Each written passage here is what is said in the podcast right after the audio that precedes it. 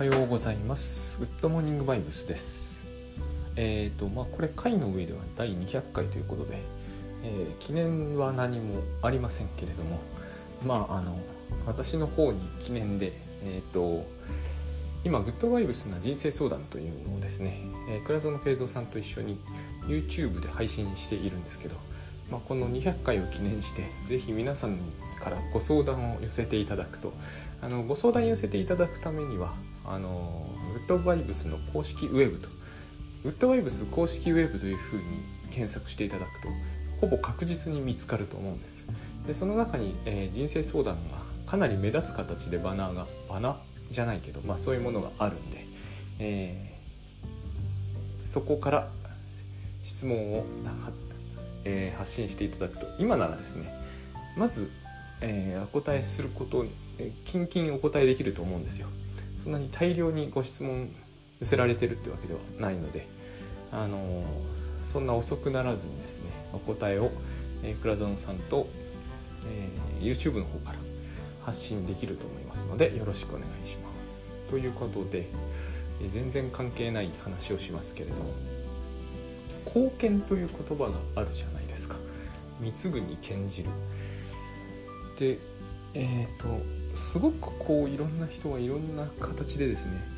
えーまあ、この貢献で日本語かなりポジティブな感じがするんですよね。アスリートであればチームの勝利に貢献したいってみんな言うようになったじゃないですか。でえっと起業家の人は社会貢献がしたいって言いますよね。で、えー他にもさまざまな場面で貢献使われるんですけどこの貢献という言葉とあのアイデンティティを失う恐怖というのがすごく結びついてるなとよく思うんですよ。であのこの番組でもよく HSP っていう話を、えー言葉を出すんですけどね。あの繊細さんの本で割と有名になったのかその逆かもしれませんが私あの HSP って結構狭い概念なんじゃないかなと、思うんですよ。皆さんが今傷つくとか、え不安だという話をしているのはその中に HSP の人ってきっと含まれると思うんですけど、えじ実数としてですね傷つく不安というもの他人が苦手という話、え怒られるのがっていう話はですね私はかなり、えみんなじゃないですけどこの後半に広がってて HSP という人たちが本当に HSP であることは、えその中でかなり少ないパーセンテージなのではないかと。いると思うんですよ。実際にあの光がすごく突き刺さるようだとか音にものすごく弱いっていう刺激過敏症みたいなのまあ昔からあったんでいらっしゃると思うんですけどそれよりもはるかに多くの人が別に光とかはともかくまちょっと敏感かもしれないけど音とかもそんなにあの HSP の人ほどじゃないけどでも自分は心が傷つきやすいという人はその100倍ぐらいいるんじゃないかという気がするんですよね。まあわかんないですけどねこれは。あのどっちにしてもイリュージョンなんで。っていうのは僕の頭の中で勝手に100倍今言ったんで多い感じがするっていう意味です。この話に私は結構グッドバイグッドモーニングバイブスでは、えー集中していてあのグッドバイブスの話の中でも私がここに強く興味を持っている感じがしてるんですけどそれは要するに私がそうだったからですね。私は実感として HSP ではないんだけど、えー対人関係はひどく苦手でまあ極力ですねもう一人でいたいというのがやっぱりあったんですよね。強く今ではかなりなくなりましたけどこれは自分の課題だなと、まあ、これを、えーポジティブに捉えて今の時代はですね一人で生きていけばいいじゃんっていう一人きりずっと長くいるようにすればいいじゃないかっていう発想もあると思うんですけど僕はどっちかというとそういう方向ではないんですよね。あの自分がすごく孤独で強い人間だというイメージも特にないのであのあえて頑張って一人でいるというのも、えーどうかなっていうのがあるんですよその辺がかなりこう曖昧な感じなんですね人といるのが苦手なくせにですねえっ、と独立独歩で行こうみたいな感じともだいぶ違うんですよね自分は。なのでこうその辺はもう若い頃は随分こういう問題で悩んだんだけど、えー、いつまでもこの問題をずっと考えてられないので、えー、適当にお茶を濁したという感じなわけです。で今改めて考えてみるとですねえっ、ー、とむしろその人に傷つけられる不安要するにですね傷つく不安にはいっぱいあるということなんですよ。えー、その光が刺さってくるみたいなそういう人もいらっしゃると思うんですけど僕はそういう人を含めていろんな傷つくには使われ方があって、人にいろいろ言われて傷つくとかあのー、それこそですね貢献つまりこの貢献というのはその対義語だと自分は実は思うようになったんですね。最近こうチームに貢献したいということを盛んに言っているアスリートの言葉を聞いて。あのでよく会社とかそれこそ一緒に仕事をしている人でも私はこの仕事に貢献できていないとかいう話をされる方がいらっしゃるんですよね。でこのこの貢献という言葉が何、えー、て言うのかな。一つのこう独特のイリュージョンがあるなと思うんですね。どういうイリュージョンかというと、えー、何かですね。例えば社会だと分かりやすいんですけど僕社会って多分にイリュージョンだと思うんですよね。社会というものがあるっていう感じがそこにはあってそれで貢献しなければいけないとこの考え方を取るとですねだいいろんなことがうまくいかなくなるというかうまくいかなくなった時にこの言葉がよく出てくる感じもするんですよ。あの家族にどっちが夫婦はどっちが貢献しているっていうことを持ち出した時は大体こうどっちかを責めたい時なんですよねあのうまくいってる時にそんな話が出てくるとは思えないんですよ。で、えー、何らかの組織なりチームなり、えー、グループなりの一員として存在するにはその、えー、チームなりに貢献しなければいけないっていうような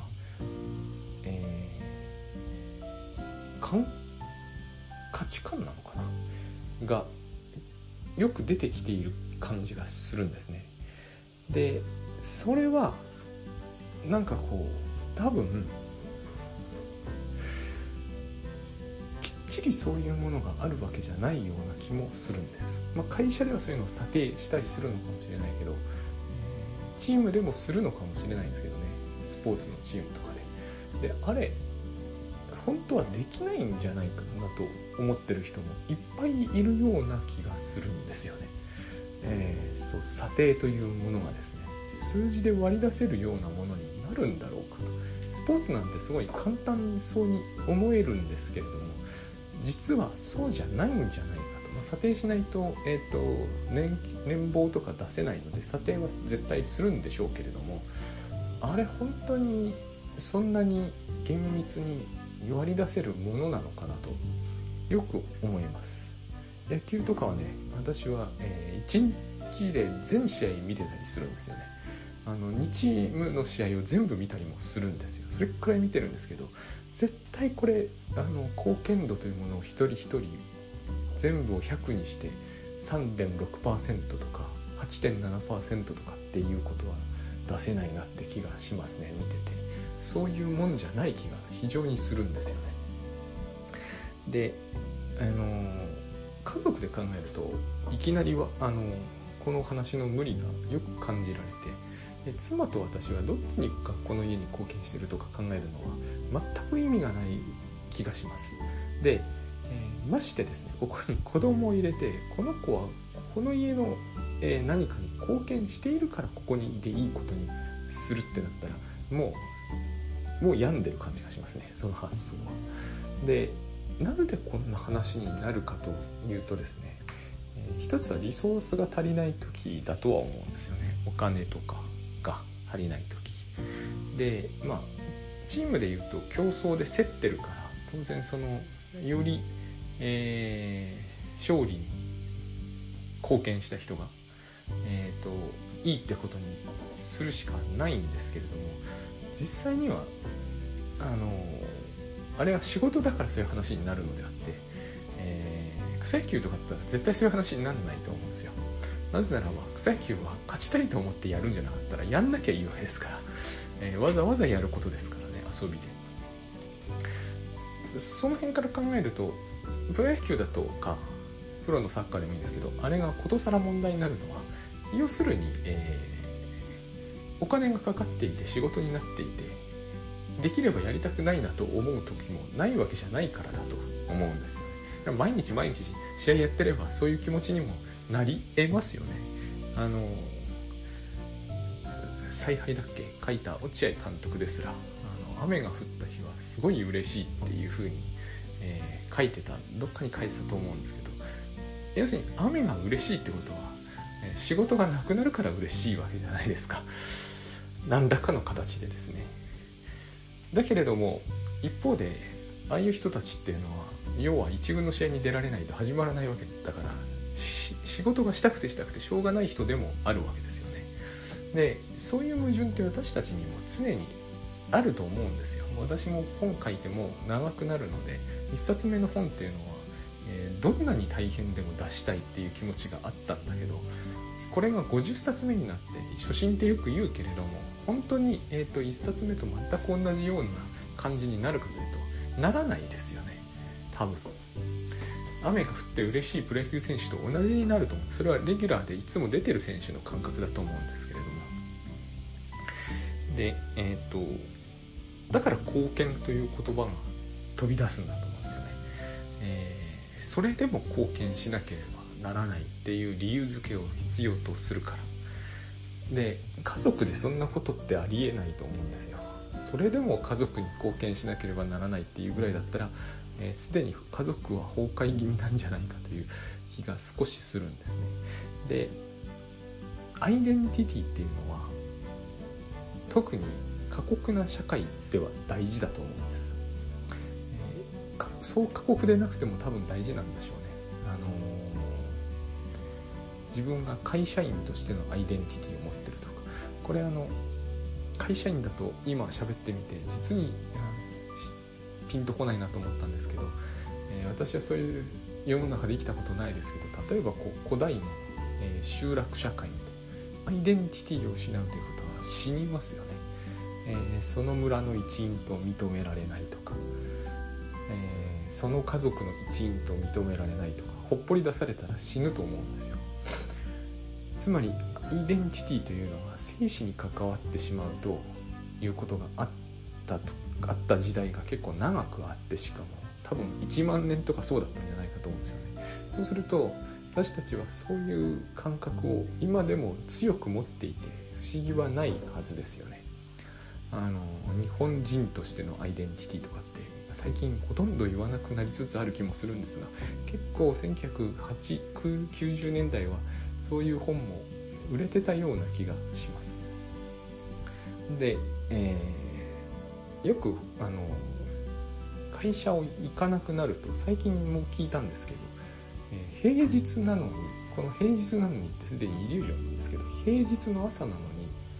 えー、家でテレビを見ている自分にすごくこう呆然とするみたいなこれ昔1980年代中盤ぐらいに猛烈サラリーマンって言葉が流行った頃にですねあったんですよ。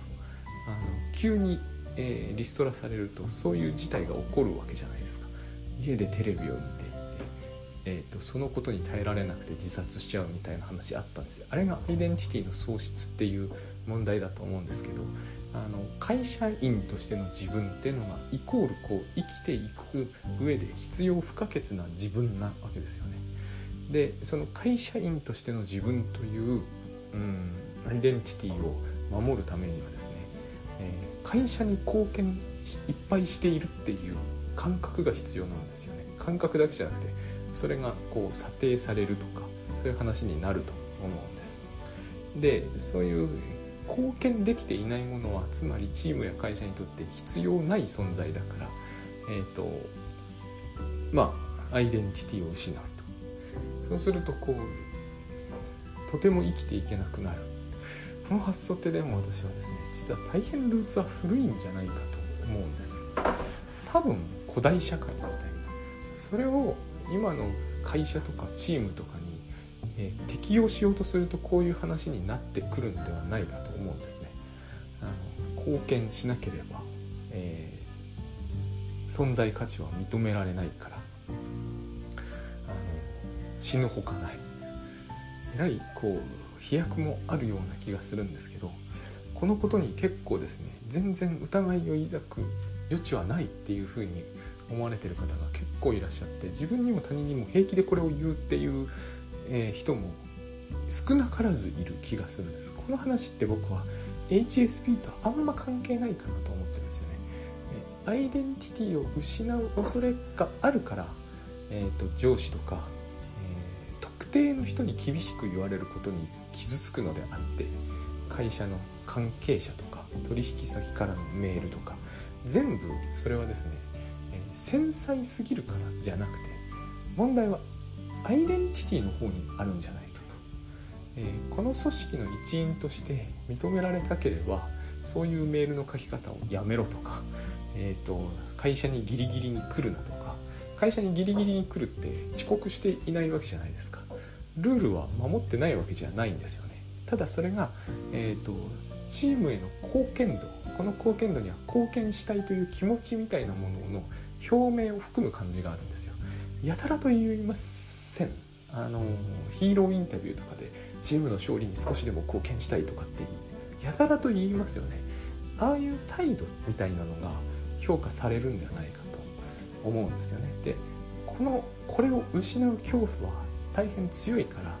恐れと不安なんですが、えー、大変強いから、えー、これが失われたのではないかという感覚に人は苦しむんじゃないかと思うんですよ。それが傷つくというふうに言われているのではないんだろうか。あの光が眩しいとか音がでかい音をして怖いとかそういうことじゃないんじゃないかと。もちろん、えー、上司がすごい怒鳴るみたいなのは音は大きいんですけど音の大きさそのものに苦しんでる人もいると思うんですけど僕はですねその最近のこの貢献大ブームを見ているとむしろその問題になってるのは、えー、刺激の強さの方ではなくて、えー、アイデンティティを失うあるいは失いかけたというイリュージョン。それが、えー、私たちを苦しめるんじゃないのかなというふうに、え潜在的な不安がとっても強くなってるんではないのかなというように思うんですね。でついでに言うとですね、えーとタスク管理とか GTD とかタスクシュートがですねそこに本当は手特にタスクシュートはですねそこに手当てをするという機能ではなかったんだけど多分そんな理由大体作った人フリーランスやってますからそういう理由じゃないと思うんですけどもしかするとですねあのそういう理由で一部の人にはすごくこう心の平安を与えているような印象をもたらすんじゃないかなと最近よく思うようになりました。つまり、えー、っとこれだけの貢献を私はしているし今まさに貢献しているということが、えー、記録として残っていくと。GTD とかはちょっと違うと思うんですけどそれでもやっぱりですねなんかすごくこう貢献方向に向かっているという、え、ニュアンスは出ると思うんですよ仕事に関する気になることを書き出してそれを一つ一つ、えー、進めていくというそのことをですね記録上明示していくことによって、えー、私は会社にこんなに貢献しているんですよということを割と揺るぎなく自他に認めあの認めさせられそうな雰囲気があるじゃないですか。えっ、とイリュージョンだとこれも思うんですよ。え、会社は果たしてそんなことを望むだろうかと。結局査定とか、え、貢献度といったものは最初僕が言いたかったのはそういうことなんですけどどこまでも恣意的で主観的で、えーと、AI がそれを査定してるこれからそういう時代も来るかもしれませんけれども、えーと、何をもって貢献というのかってスポーツならまだしもでも僕スポーツでも無理があるだろうと言ったのはですね、えーと、見てるとそうなんですよね。スポーツだからといって、えー、貢献度が果たしてあの自明になるのだろうかと。あの将棋っていうゲームがありますよね。あれは駒が全部決まってるんですけど各駒の貢献度って測る意味ないじゃないですか。だって、えーと、歩は飛車のようには動けませんからね。という枠組みの中で飛車をどう使うかって話になってますよね。スポーツにも全く同じようなところがあってえ、ー、とある人がある貢献の仕方ができるようにするためには大量の前提が複雑に絡み合っているものなので、えーと、そこのところだけ取り出すとかってできないんですよね。だから小さな小技でもその貢献度をちゃんと査定するって発想があるんだけど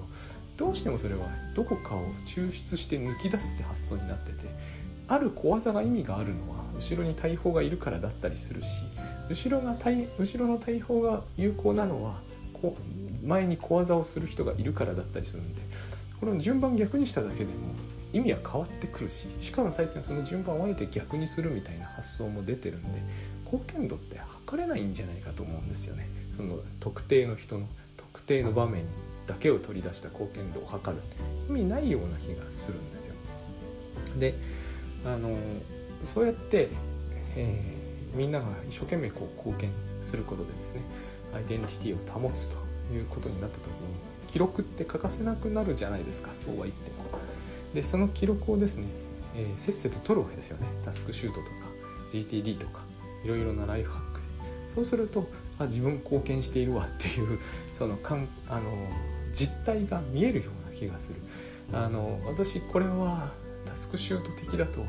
決して思わないものの中にですねひどくタスクシュートをすることによって会社に強気になれるっていう発想があるんですね。えーと、私はこれだけ貢献したということがいつでもこうパッと出せるんだから、えー、定時で帰らせてもらいますっていうそれを可能にするのがタスクシュートですみたいな言い回しがあるんですけど私あれにはどうしてもですねあのちょっとこうなんだろうラディカルすぎるなと思う時が多くあります。えーと会社は何て言うのかな貢献度なるものを恣意的にですよ恣意的に査定する権限を持ってるのは会社であってあのそれをどんなにこうこういうふうに貢献することが会社にとって利益になっているんですよ。まあ、そういうことを説得してかかるというのも今では必要な能力ってよく言われますよね。そうだと思うんですよ。あのプロ野球でもよく問題になってるというか話題になってます。あの今では代理人とか弁護士を立てて選手自体は年俸交渉に行かないと大リーグとかではおおむねそうなってるわけですよねそれはそれで大事なことだと思うんだけれどもあの結局恣意的に判断してるのは、えー、会社の側であって、えー、せっせとこう勝手にこっちがですねこの貢献度を55とかって言って、えーと自己査定しているものがですね果たしてそんなに決定的な意味を持ちうるかなという気はちょっとしますしもともと、えタスクシュートというのは何らそういう目的を持ったものだという気はしない。まあもっともここら辺になってくるとですねもう、えー、作者の手を離れて、えー、独自に独自に全くこう想定されていなかった、えーと活用法みたいなものが出てくるのもそれはそれで面白いことだと思うんですけれどもあの僕の感じからして、えーと、すごくそれは、えー、違う路線に走り始めたよなっていう感じも受ける。でどっちにしても思うのはですねそのアイデンティティを失う恐怖というのはもうそろそろいらないんじゃないか。少なくとももっと、順位を下げるべきじゃないかと思うんですよね。重要度の順位みたいな、えーとストレスあ正確に出てこないですね。ストレスを測る。この出来事はどれほどストレスになるかを測るっていうのがあるんですけどアイデンティティの喪失がものすごい上位に来るんですよね、えー、ほとんどしそれによって鬱になって自殺するのはやむを得ないレベルっていうところまで位置づけられているんですよ。で私たちは多くの場合それが結局会社であり、えー、職業欄みたいなやつなんですよ。私だったら自由業って書くやつですね。作家って書いてもいいんですけどなんか僕は作家が自分のアイデンティティってないのでこういうふうにイリュージョンってあるんですけれども、自由業って書くんですけれども、まあ、要するにこうそこがですね、えー、一部上場の会社とか、えー、観光庁だとすごく安心してあの自分自身の存在価値というものに充実感を感じられるというそういうからくりとともにあのこれを守るためにはその組織への貢献度なるものを高めてでこれが守れなくなったらもう、えー、死にそうになると。だからこう、えー、そんなことでは社会人失格だというあのなんか冗談みたいな文句がですね実は、えー、心に響いてですね、えーと、自分は HSP なんじゃないだろうかというふうに感じてしまう人が、えー、出るんじゃないかなと。そんなことで、えーと、いちいち傷ついてはいられないはずなのにっていう考え方を持たれるんでしょうけれども、えー、実はそんなことでいちいち傷つくだけの理由があるわけですよね。だってそれは、え生死に関わることですからね。実はその刺激でビクッとしてるんではなくて、えー、そんなことでは社会人失格だと言われるとですね言われるということが